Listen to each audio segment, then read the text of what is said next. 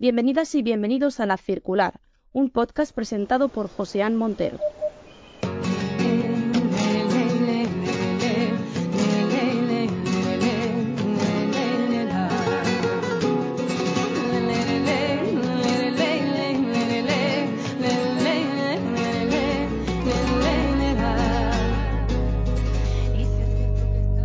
Sal, me saben los labios, me chupo los dedos, vuelvo a cocinarlos. Enjaula el dragón del deseo, me caigo, me pierdo, instante perdido. Regreso como los vinilos, vibrando en los surcos, siendo el mar intacto. Me sumo al fluir de ese acto, sentir el desierto en mis manos de asfalto. Verde, marrón, hueso de aguacate, le pongo limón. Las hayas de antes, papila, te gustan las sales, el tacto sumisa en la duda. Me trago el pasado, no acepto guardianes. Yo soy la heroína, en el vaso soy pozo. Arrastro el mensaje de mí, yo acabado, no lucho mi ego lo acepto, lo trago. Mejor cocinar, así los nutrientes los siento más bajos. Mejor cocinarlo, así los nutrientes los siento más bajos. Valores numéricos, falsas humildades calóricas, Séfora mirando a mis ojos, despojo la monopigamia aceptada, tropieza en estómago, traguito de agua. Bienvenidas y bienvenidos al episodio 111 de La Circular, un programa en el que hablamos de cultura de pueblo, economía circular, sostenibilidad tradicional o escuela rural, gracias al apoyo de la Fundación Los Maestros. Soy José Montero y hoy me acompañan en los micrófonos a Web y María Álvarez y Cristina Rojas en el control. Trataremos de conocer a Bebis de la Rosa, que hace apenas unas semanas lanzó su debut discográfico Amor más que nunca, atrapando y dejando marca en todo aquel que lo descubre. Si Bebis es rapera, Beatriz del Monte es también bailarina, actriz, coreógrafa, investigadora, profesora de danza, poeta, pensadora y escritora de teatro. Si en su trabajo como cantante aparecen entrelazados el rap, el latín o el folclore, en su trayectoria se construye un universo escénico con claras referencias a la cultura manchega conquense, que aborda temas como el pensamiento crítico, el transfeminismo, el decrecimiento, la idea histórica o la salud mental, construyendo una forma propia de ver el mundo. Sin embargo, todo ello serviría de poco si cuando descubres su trabajo sobre la escena no tuviese ese algo innombrable que te atrapa y que te deja marca, como cuando descubrimos su trabajo hace apenas una semana durante la madrugada, en los conciertos de Radio 3, y desde aquel día pasó a formar parte de esta playlist cotidiana. Vuelvo a cocinarlo, me saben los labios. Bueno, Beatriz, que teníamos muchas ganas de tenerte aquí en la circular. Muchas gracias. A mí también me apetecía mucho a ver qué, me preguntáis. Llevas un par de semanas que yo no sé si sabes si te lo estás creyendo lo que te está pasando. No sé. ¿Qué me está pasando? Cuéntamelo. ¿Te estás creyendo todo el, todo el, pelotazo y toda la revolución que has montado? bueno, yo creo que se está haciendo ahora un poco más visible el proyecto y eso pues hace que, que llegue a otros oídos que a lo mejor no había llegado todavía eh, pero como ha sido un proceso tan de poco a poco y sigue siéndolo y, creo que lo va a ser porque mi manera de trabajar es paso a paso, eh, pues bueno, al final van llegando consecuencias que son muy bonitas, como esta, ¿no? Porque de pronto salga en un medio que a lo mejor se escucha más y, de pronto la gente lo conoce, pero en sí mismo el proyecto eh, no cambia en nada, ¿no? O sea, lo que cambia es que más gente lo escucha y, y pues agradecida de eso, de que pueda llegar a todos los oídos posibles, eso siempre. Nosotros te descubrimos en los conciertos de Radio 3 y de repente te quedas pilladísimo. Y dices, ¿pero de dónde ha salido? ¿Dónde ha salido? ¿Dónde ha salido ¿De dónde ha salido de la Rosa? fue un enganchón directo, o sea, un flechazo directo. Qué guay. ¿No? Qué guay. Me alegro, me alegro. Me alegro de que se reciba así. Luego te pones a investigar y no eres una recién llegada a esto de ganarse la vida en el escenario, ¿no? No ha sido una casualidad tampoco, ¿no? No, o sea, siempre el escenario está en mi vida desde que soy pequeña, eh, porque, bueno, pues me formé durante muchos años y largo recorrido en, danza. De hecho, me formé en el conservatorio de aquí de Madrid, en el superior, y cuando tuve que hacer mis estudios hice, danza, luego coreografía, y llevo ya bastante tiempo em, con mi compañía de danza y teatro físico, de investigación y performance, eh, Malditas Lagartijas. Entonces tengo como un recorrido dentro de la escena un poco más por, la escena contemporánea que se vincula más a la danza y al teatro físico y a la performance, pero ahora como que llevaba muchos años queriendo hacer un proyecto también musical porque siempre ha estado también ahí latente en mí y bueno, pues me, he armado de, de valor y de acompañamiento de personas maravillosas, de mis amigos y de artistas que, que valoro mucho, y ha salido pues un proyecto en el que la danza y el teatro están y la performance y todo lo que tiene que ver con la mirada teatral está, pero sí que es verdad que a lo mejor el, la piedra troncal, por así decirlo, el eje central del proyecto pues es la música, que es el rap rural, este que estoy ahí desarrollando y viendo cómo, cómo montar. Y, pues nada, la verdad que muy contenta, que estoy muy agradecida y, bueno, pues ahí luchando como todas, ¿no? Dentro de, lo que es vivir de las artes y sobre todo de las artes escénicas también aquí en, en, este estado, ¿no? Eh, porque además, viendo tus proyectos anteriores, eh, sí que existe una línea de unión, sí que existe una marca Beatriz o Bevis, o sea, sí que hay una continuidad estética, estilística, mucho más allá de la etiqueta rural. Eh, es capaz, yo creo que sería capaz de reconocer cualquier otro de tus proyectos anteriores o los futuros. Sí que hay una línea, una línea argumental propia tuya, ¿no? Una manera de hacer las cosas, ¿no? Sí, qué guay que lo veas así, porque para mí sí es eh, la mirada artística es un recorrido. O sea, para mí el arte sirve para encontrarme a mí primero y luego para transformar, que siempre digo esto, ¿no? Transformar socialmente, pero siempre transformándome primero a mí, comprendiéndome y, haciendo un proceso de auto de autodescubrimiento. Entonces, claro, obviamente mi proceso de autodescubrimiento tiene una coherencia con el con la línea temporal, ¿no? Y, pues eh, las inquietudes que me mueven a mí eh, pues siguen siendo las mismas. La mirada que tengo a nivel estético que me interesa o que me gusta desarrollar o en la que baso el imaginario pues también tiene que ver porque al final lo hago desde mí, ¿no? Y, desde ahí es como se, se enmarca luego en, pues a lo mejor esta obra tiene más teatro, esta obra tiene más danza, esta otra tiene eh, una mirada más musical, pero al final no deja de ser una labor artística de una misma persona, eh, con sus inquietudes y con su mirada, entonces, y con su bagaje. Entonces, para mí también tienen continuidad, siempre está la tradición en, mi, en, en mis, en, mis inquietudes, ¿no? Siempre está ese rebuscar en lo anterior para ir hacia lo nuevo, rebuscar en, en, cosas de otro tiempo. Me interesa mucho el otro tiempo, pero no para quedarnos en él, sino para poder creo que hay mucho de lo que aprender de, ese otro tiempo, ¿no? De esa era. Me he criado mucho con mi abuela también y eso creo que me ha, me ha bañado mucho de, una, de un tipo de inquietudes o de una estética que está ahí y, a la vez pues pertenezco a una generación en la que se están rompiendo muchos estigmas y muchas cuestiones pues desde el género, desde la salud mental, desde la desde la sexualidad, desde el cómo nos relacionamos amorosamente, que también me pertenecen y forman parte de mí. Entonces, como esa, esos dos universos eh, coexisten y siempre trato pues de que, de, que, de que haya una coherencia en ellos porque trato de buscar la coherencia en mí. Entonces, pues ahí aparece, ¿no? Pero, hay una cosa, hay una cosa muy curiosa. A mí me gusta mucho, o sea, me gusta mucho entrevistar a gente que puedo reconocer su trabajo, ¿vale? Y yo creo que es lo más vital, o sea, cuando alguien tiene un trabajo que se puede reconocer. Normalmente cuando tenemos algún músico, le preguntamos, miramos en la lista que Spotify le dice, la, esta es la lista de tal. Pero bueno, contigo hemos hecho un poco de trampa, porque en lugar de ver, en lugar de ver con qué te relaciona Spotify, hemos estado viendo qué escuchas, ¿vale? Ah, mira. Eh, te gustan.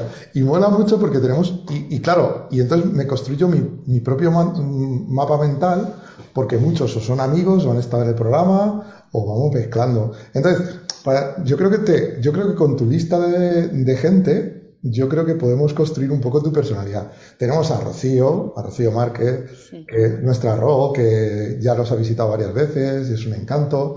Pero tenemos a María Arnal, increíble. Tienes a Rodrigo Cuevas, ¿vale? Ahí tienes unas gotitas también de Rodrigo Cuevas y que se notan en tu estética, ¿eh? Sí, a mí Rodrigo Cuevas me, inspira mucho. Yo le conocí la primera vez que vi su trabajo, o sea, yo no le conozco a él personalmente, así de, conocerle, pero su trabajo, porque él iba a la escuela de arte dramático con unas amigas mías con las que yo estudié luego en Sevilla, y esto él lo sabrá. Y resulta que yo le vi en Sevilla en, un, en unos conciertos que se hicieron en el Centro de Arte Contemporáneo de Sevilla, que él ahí todavía, pues eso, estaba, no era tan conocido como es ahora. No todavía su versión Me encantó su propuesta, me encantó su propuesta, me quedé prendada. Dije, esta persona, o sea, esta persona está haciendo, ¿qué está haciendo esta persona? maravilloso. Y él solo ahí con su pandero, con su cosa, me acuerdo que llevaba su faja, o sea, me encantó la estética, la puesta en escena.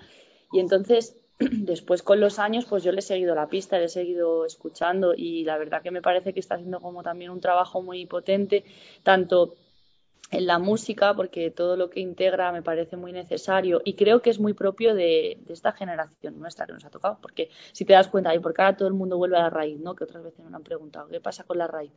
Joder, que es que vivimos en una generación que tenemos una falta de raíz que, perdonadme, pero que te cagas. O sea, porque ha llegado un momento en el que esa falta de raíz nos ha llevado a sentirnos desamparadas, de alguna manera en la que tenemos necesidad de volver atrás, porque se ha cortado tanto con lo que es la tradición, con que lo tradicional ya no está de moda, con que lo otro es malo, porque también ha habido mucho sesgo a través de la religión, ¿no? Y se han apropiado de muchas cosas que realmente son paganas o que ¿no? Entonces, como que de pronto todo lo ¿dónde queda la comunidad? ¿Dónde queda el pueblo? ¿Dónde queda el festejar de donde somos?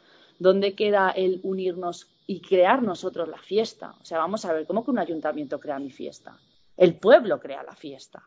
¿Sabes? Eso es sustancial, ¿eh? eso es sustancial. Eso es sustancial. Y entonces llega un punto en el que cuando todo está al margen de ti como individuo dentro de un pueblo, estás desconectado.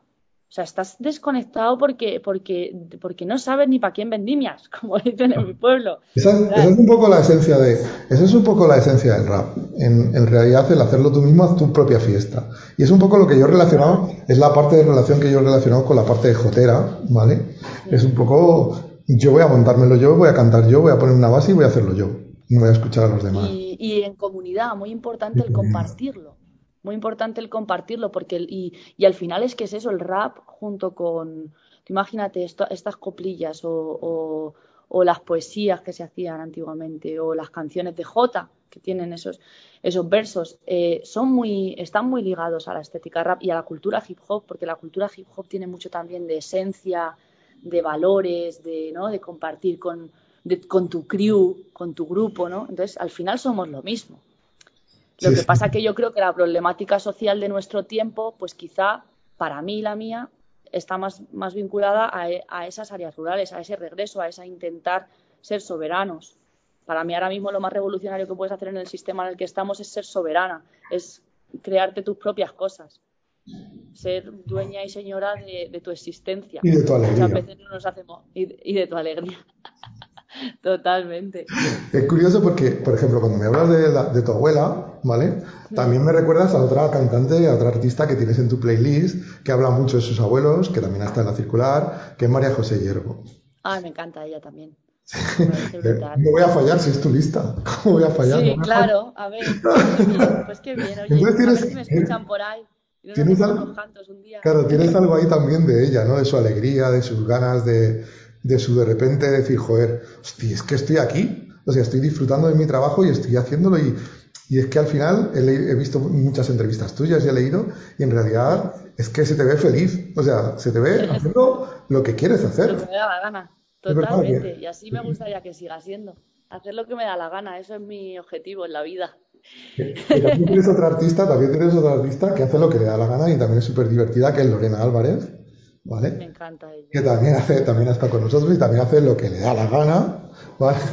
Entonces te voy poniendo... Estamos en un momento muy de hacer lo que te dé la gana y a la gente de pronto le gusta que la gente haga lo que le dé la gana porque te liberas, ¿no? O sea, de pronto es como... Bueno, a ver, siempre hay cosas que de pronto no puedes hacer por, por cuestiones limitantes que cada persona tenemos en nuestro momento, pero haces tu proceso ahí de desenredo acabas haciéndolas. me, ha, me, ha, gustado, me ha gustado mucho también ver que tenías en tu lista a otra amiga, buena amiga, que me ha sorprendido mucho, que es Julia de Castro. Que, Julia de Castro. que es otro encanto, otro terremoto, otro torbellino. Y si ahora, si yo te preguntase, a ver, ¿dónde te ubicas? Más cerca. ¿Vale? Porque tienes unas botas de Rigoberta en, el momento de que llevas una trayectoria y de repente te transformas en un personaje, construyes un personaje y lo petas con el personaje, ¿vale? Ella lo petó con, con Rigoberta, que le superó incluso a ella. Con Gata Katana, que es que yo creo que es, debe ser uno de los mitos fundacionales del siglo XXI en España, ¿no? Total. ¿Dónde te ubicas ahí? estudiarse. A ver, yo en todo esto, ¿en, dónde me ubico yo como Beatriz? Y no me, y no me cuentes etiquetas de rarura, que no, no me vale.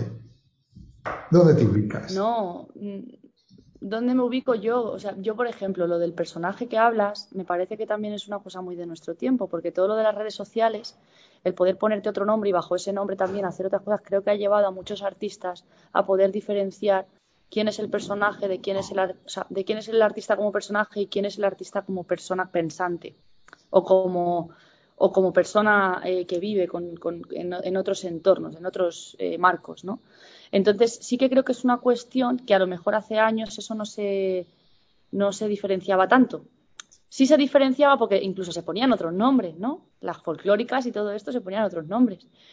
Pero el, la cuestión yo, por ejemplo, hacer en mi caso Bewit de la Rosa, el cómo nombrarlo, tiene una cosa, pues de que lo vas viendo, ¿no? Ves gente que va poniendo esto y, y, te puedes sentir afín con esa gente, igual que otra gente se sentirá afín con la gente que pone su nombre propio de pila como su nombre de artista pero yo sí que me sentía más en esta sensación, al igual que a la compañía en su día le puse malditas lagartijas. Yo al principio siempre firmaba mis obras de teatro como Beatriz del Monte. Llegó un momento en el que yo tuve la necesidad de poner a mis obras de teatro bajo el seudónimo de malditas lagartijas, que fue la primera obra de teatro que hice. Que por cierto, Beatriz del Monte es muy flamenco, ¿eh? Muy flamenco el nombre. El flamenco, Beatriz del Monte. Ole. Ah, Beatriz del Monte, porque tenemos a María del Monte como referente, pero es mi nombre de verdad. Quiero decir, Beatriz del Monte es mi nombre con el que me han parido. La de la Rosa. la hija de la Rosa. La hija de la Rosa. Entonces, ¿qué pasa? Que a mí Begui de la Rosa lo que me permitió fue generar un espacio para mí de confianza en el que yo poder Em, mostrar ciertas cosas que hasta el día de hoy yo como Beatriz no había mostrado, que es toda esta parte de ser rapera, ser cantante, ser una persona que se sube al escenario a cantar y no a bailar, porque también, ¿no? El ego. Entonces, a mí me gusta mucho jugar al ego y ponerle trampas y generarte egos que a la vez son todos el mismo y a la vez son ninguno existe. Y, y para mí simplemente son como espacios donde tú te permites ser esa otra cosa que quizá en otros entornos no te permites. Entonces yo como veo de la Rosa, toda esta cosa que ves de hacer lo que me dé la gana, de decir, mira, eh, voy a hacer esto, esto, a nivel artístico, decir, mira, no tengo límites, quiero, no lo sé qué quiero, voy a investigar, voy a ver qué pasa, voy a dejar que todas mis herramientas que llevo este, todos estos años cogiendo en la mochila aparezcan, desaparezcan. Ahora mm, te hago como veo de la Rosa esto súper rapeado y de pronto te hago a lo mejor el siguiente que venga algo donde solo hay panderos, yo qué sé, no sé lo que voy a hacer. Sobre todo lo que me interesa es que sea investigativo y donde yo me permita tener un micro en la mano como punto esencial, ¿no? Como la palabra. Entonces sí que para mí Beguis de la Rosa es un espacio que bajo ese nombre permite todo esto, permite que Beatriz saque todo esto. Y me gusta luego diferenciar mucho en mi vida, ¿no? Yo ahora estoy aquí con mi familia y estoy aquí con mi familia.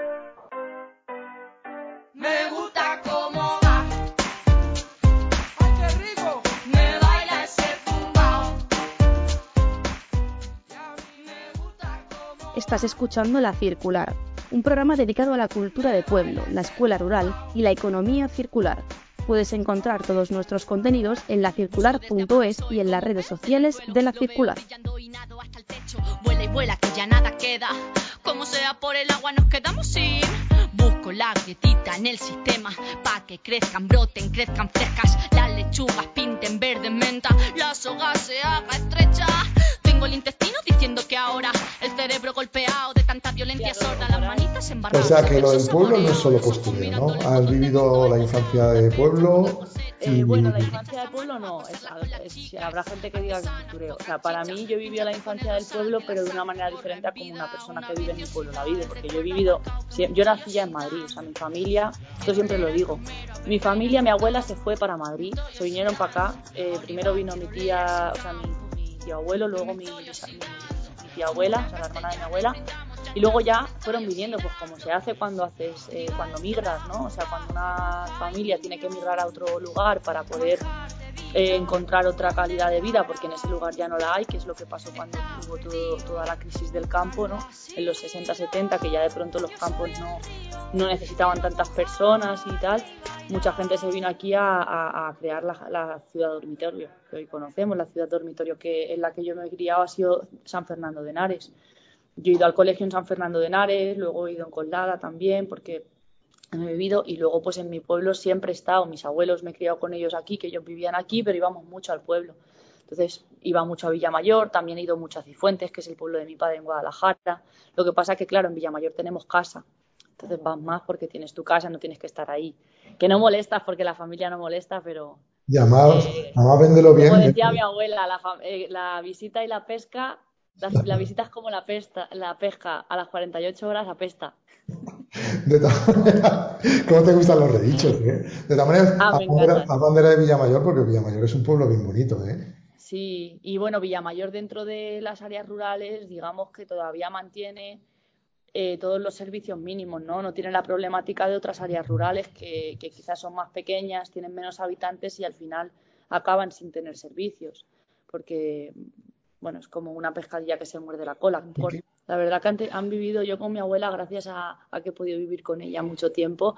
Ahora ya ha fallecido, pero eh, el año pasado, pero me llevó de ella un montón de saberes. Ayer se lo decía a mi madre, digo, mamá, ¿y ahora a mí todo esto quién me va a enseñar? Digo, ¿quién me va a enseñar todo esto que me ha enseñado a mí la abuela? Porque hay muchísimas cosas que, por supuesto, no, no he podido aprender de ella, todo lo que sabía, todo lo no sé, para mí lo, importante, antes lo decías de María José Diego, de la alegría o de tal. Yo creo que nuestros abuelos también han aprendido a vivir con. No quiero romantizar su existencia porque también tuvo cosas muy dolorosas y que tendrían por qué haber vivido. Pero sí que creo que a veces cuando tienes unas etapas dolorosas, y no las quiero romantizar, recalco, em, aprendes a vivir en lo más esencial. Y lo esencial, saber vivir en lo esencial, te hace vivir a gusto y feliz y tranquilo. Porque cuando, cuando vives en lo sencillo y, en, y, en, y te das cuenta de lo poco que hace falta para poder estar agradecido a la vida, creo que eso a mí mi abuela me lo ha enseñado. Pero yo creo, yo creo que también, también es al contrario, ¿eh? Las abuelas han estado, están muy orgullosas de que sus nietas hagan todas las cosas que hacen. Que a no les dejaron hacer y no pudieron hacer. No, sí, claro, yo no iba por ahí. Yo me, no, no, sí, sí, no, no, te he entendido, te he entendido, pero que digo, que digo que es, es bidireccional, o sea, es bidireccional. O sea que el aprendizaje es mutuo, es mutuo de ellas, de su manera de ver el mundo, y ellas en ver en sus nietas que están, están en otro, en otra cosa, en otra cosa. Y yo creo que incluso mucho más que las madres en este sentido, sentirse orgullosas de sus nietas, ¿eh? Sí, comprenden más el cambio. No sé si por, por, perspectiva, pero mi abuela siempre era como, mira, pues igual que en mi época yo hacía esto, pues tú en esta haces esto y si yo hubiese vivido tu época, pues haría esto también. Ella siempre me decía eso. Con mi madre me cuesta más, a mi madre le cuesta más entender ciertos cambios, ciertas cosas, porque como está ahí en la linde, como entre medias, ¿sabes? Dice, pues no, sé. Pero, pero porque además, mi abuela, es verdad, que la apoyaba todo. Además, esta generación ya de padres, pues son los que llegaron a Madrid, los que han tenido siempre un cierto complejo de venir de donde venían. otra, otra forma de ser, ¿no? Pero bueno, mola mucho.